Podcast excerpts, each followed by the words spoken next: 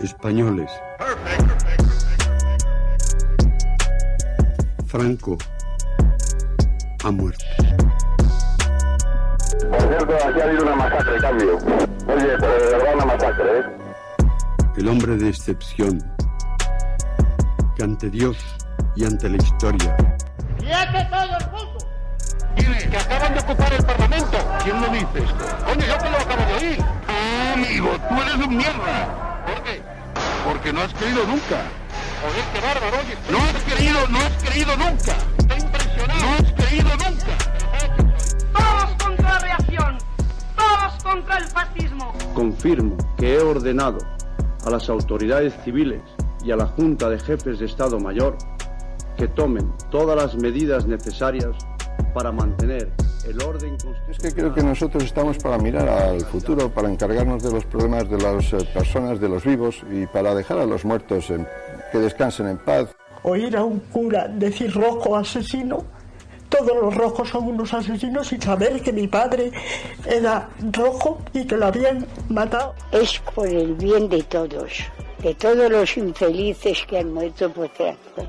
Las grandes, las olas desiertas llanuras, galopa caballo. El mensaje de la patria eterna que dice a todos sus hijos paz, piedad y perdón. Estás escuchando la cafetera. Bueno, pues ya sabéis que abrimos cada semana una página para hablar de memoria histórica y lo hacemos con el presidente de la Asociación para la Recuperación de la Memoria Histórica, con Emilio Silva. Emilio Silva, muy buenos días. Muy buenos días, Resistencia. Oye, te quiero preguntar porque he visto que desde la Asociación para la Recuperación de la Memoria Histórica eh, habéis reclamado un cambio en la información que figura en el panel sobre la Guerra Civil del Museo Picasso en Málaga. ¿Por qué? ¿Qué es lo que tenía ese, ese panel? Bueno, pues he estado yo por allí esta Semana Santa, ¿no? Y como tengo una especie de, voy a decir entre comillas, de escáner, de, buscar eh, sitios reducidos donde queda cultura franquista, pues de repente en el único panel que hay en el museo, de la- en la exposición permanente del museo que cita la guerra civil, explica que las causas de la guerra fueron las tensiones políticas de los años 20 que se intensificaron en los 30. Entonces, bueno, pues nosotros lo que hemos hecho es denunciar que eso es una forma de blanquear el franquismo, ¿no? Porque a Federico García Lorca no le, no le dispararon unas tensiones políticas, ni a los más de 4.800 personas que estaban en fosas comunes en el cementerio de San Rafael de la ciudad de Málaga, ¿no? Entonces, este lenguaje que trata de poner como causas de la guerra eh, tendencias sociales o cosas que estaban ocurriendo cuando la cosa tiene nombres, apellidos, fechas y, e intenciones políticas, pues realmente son ejercicios de blanqueamiento, ¿no? Están blanqueando a los golpistas de 1936 y lo que nosotros hemos hecho reclamar que en ese panel, eh, he estado mirando las cifras, ese museo tiene entre 700.000 y 800.000 visitas al año, muchas de ellas son de personas extranjeras que no tienen igual el bueno, tampoco las tienen muchas aquí, pero digamos un contexto y lo que tiene que hacer para explicar eh, eh, esas piezas que tienen que ver con el franquismo además, porque lo que hace ese texto es dar paso a unas piezas que tienen que ver directamente con el franquismo, pues es mm, bueno, pues explicar las verdaderas causas de la guerra, que no fue la guerra no las hacen las tensiones, las hacen personas y alguien decide que hay que romper la paz de un país porque hay que conquistar violentamente el poder. Entonces, constantemente nos vamos encontrando en el siglo XXI con la ruta. Luego estuve en Alfacar, eh, precisamente en Granada, ¿no? Por allí está la ruta de, de la del, bueno, pues no se sabe exactamente dónde asesinaron al poeta Federico García Lorca, donde hay una placa de la Junta de Andalucía que dice que por allí vivió sus últimos momentos, ¿no? Y también lo asesinaron los primeros. Entonces, constantemente eh, hay una especie de un lenguaje eufemístico que trata de encubrir, por un lado, los hechos y por otro lado, a los autores de los hechos, ¿no? Entonces es bastante vergonzoso que en un museo del hombre que pintó el Guernica, eh, quiero decir que, que, fue contratado, porque si alguien entra en el BOE puede encontrar el contrato que le hicieron los gobiernos de la, el gobierno de la Segunda República, Picasso lo nombró director del Prado, eh, y como le encargó para la exposición de París el que pintara el Guernica, bueno, pues que estén utilizando, digamos, ese contexto para hacerle una lavada de cara a los golpistas de 1936, ¿no? Y es bastante vergonzoso. Entonces nosotros hemos hecho una nota de prensa, nos hemos dirigido a la, a la fundación de los herederos de Picasso, porque digamos que este museo nace de un consorcio en el que ellos ceden obra y la Junta de Andalucía pues, crea el museo y, y el acuerdo al que hayan llegado y a la Consejería de Cultura de la Junta para pedir que, que se deje de esconder eso y se explique cómo empezó la guerra, que es muy sencillo. Además, en una ciudad como Málaga, donde miles de personas huyeron hacia Almería por la carretera de la costa y fueron masacradas por los fascistas. ¿no? Entonces, en ese contexto, a la gente que iba corriendo y huyendo con sus pocas pertenencias personales hacia Almería, no les dispararon las tensiones políticas de 1920, les dispararon sobre todo soldados franquistas de su país e italianos fascistas. ¿no? Pues todo eso es como, bueno, es un, yo casi me desmayo cuando lo leí, ¿no? Porque estaba en ese contexto y de pronto leo esa cosa, pero es bastante habitual incluso en los libros de texto, o sea que es una pauta. Claro, eh, eh, esto es interesante porque a nadie se le ocurre que en Alemania dijeran en un museo que depende de una institución que el holocausto fue el holocausto fue provocado por las tensiones políticas de la década de los años 30. ¿no? Lo que pasa es que cuando estas cosas se ponen en España sobre el cartel de un museo, pues todo el mundo parece mm, como justificarlo, como decir, bueno, pero es que los antecedentes, pero claro, si lo miramos desde otro país, en otras circunstancias, es que a nadie se le ocurriría una cosa de esta naturaleza. Bueno, eso forma parte de esta especie de ¿no? inferioridad democrática, voy a decir. Eh, exactamente, nadie diría que el holocausto lo causaron los problemas políticos y sociales derivados del crack del 29, ¿no? Y que, bueno, porque eso degeneró en que los nazis organizasen la solución final. Eh, bueno, pues aquí pasa esto. Nadie diría que las víctimas del terrorismo no fueron causadas por terroristas, ¿no? Entonces eso, mira, hay un sitio en Madrid, para quien sea de Madrid o quien lo visite, que es muy interesante para explicar esto. En el centro de Madrid está la Plaza de Callao, eh, que da a la Gran Vía. Si uno mira de espaldas a la Puerta del Sol hacia la Gran Vía, el edificio que hay a la derecha haciendo esquina con la Gran Vía fue durante la guerra el, el hotel, digamos, más importante de los corresponsales que vinieron aquí a, a cubrirla, ¿no? El Hotel Florida. Por allí pasaron Ernest Hemingway, Gerda Taro, Robert Capa, John Dos Pasos, bueno, gente muy potente que vino a cubrir la guerra en Madrid, que se alojó allí. Yo en dos pasos hizo un relato sobre la vida en ese hotel. Bueno, pues hace cuatro años ponen una placa donde estuvo el edificio que desapareció en 1964 que dice Hotel Florida 1924-1964, Antonio de Palacios, que era el arquitecto, dice lugar de encuentro de periodistas, escritores y o sea, de escritores y periodistas extranjeros. Y ya está.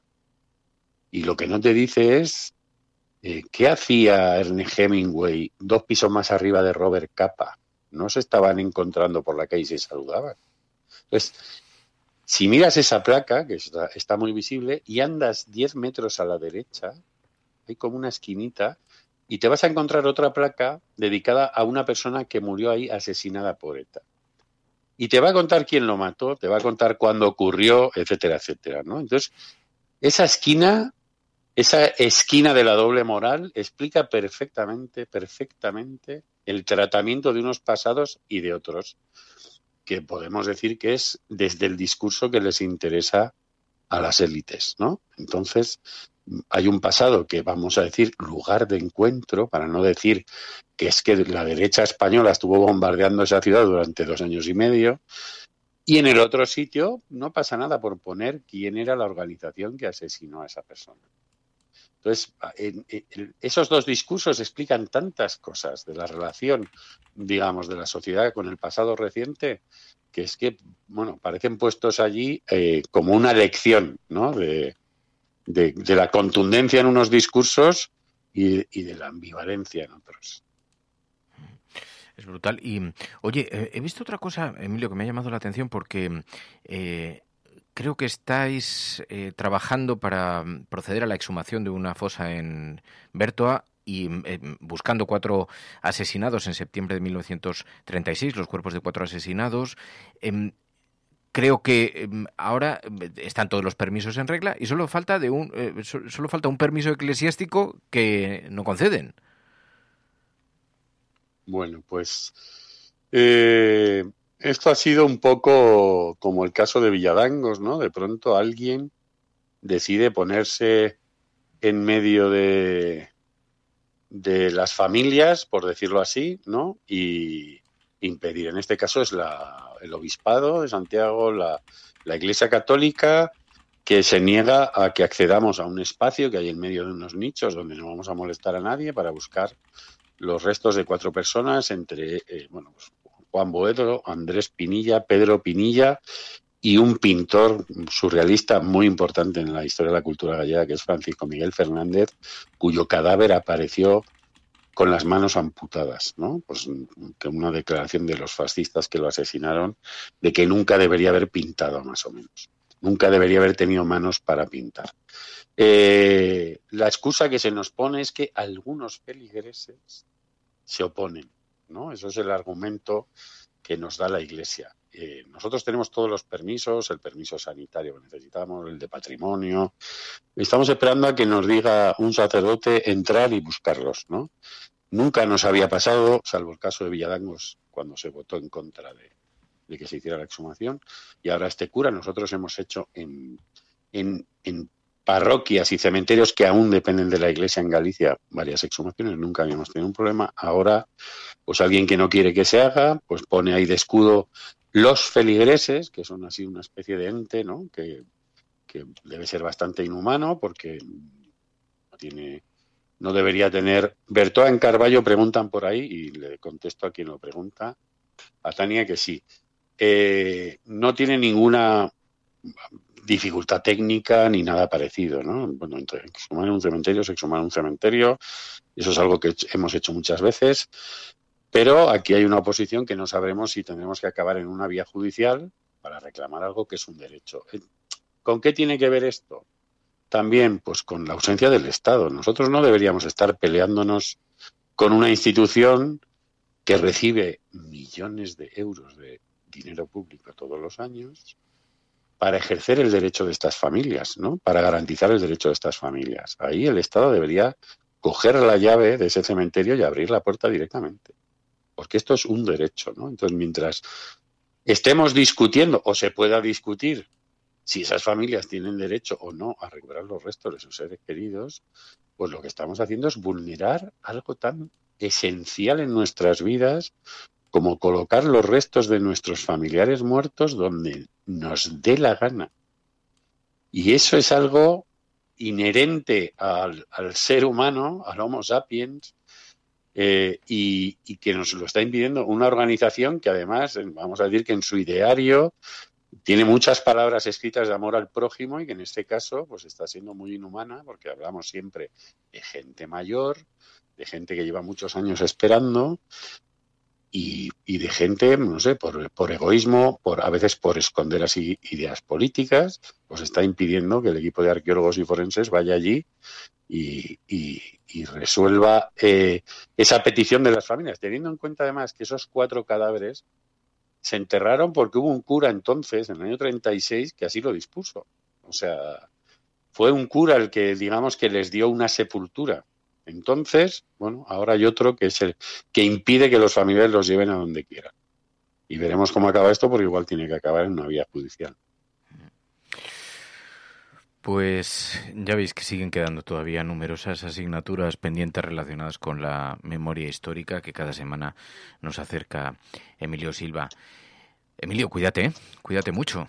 Yo me cuido, pero voy a recomendar un documental, así ya aprovecho. Sí, sí, sí, Hace poco lo emitieron, lo emitieron en televisión española y se puede ver a través de la página RTV Play, que se llama Heroínas Olvidadas, Españolas en la Resistencia.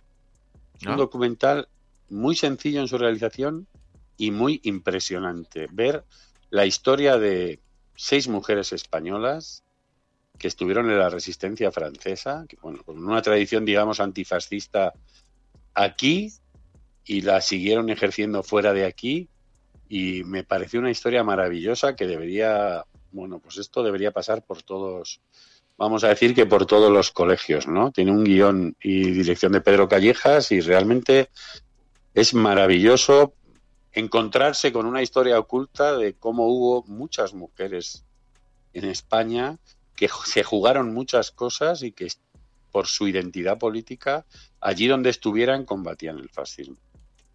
Y por cierto, mañana, mañana es 14 de abril, se lo voy a felicitar a la resistencia. Emilio Silva, gracias de corazón, muchísimas gracias. Muchas gracias, abrazos. Cuídate. Los oyentes de la cafetera sostienen este programa. Hazte mecenas y únete ya a la resistencia cafetera. radiocable.com barra mecenas.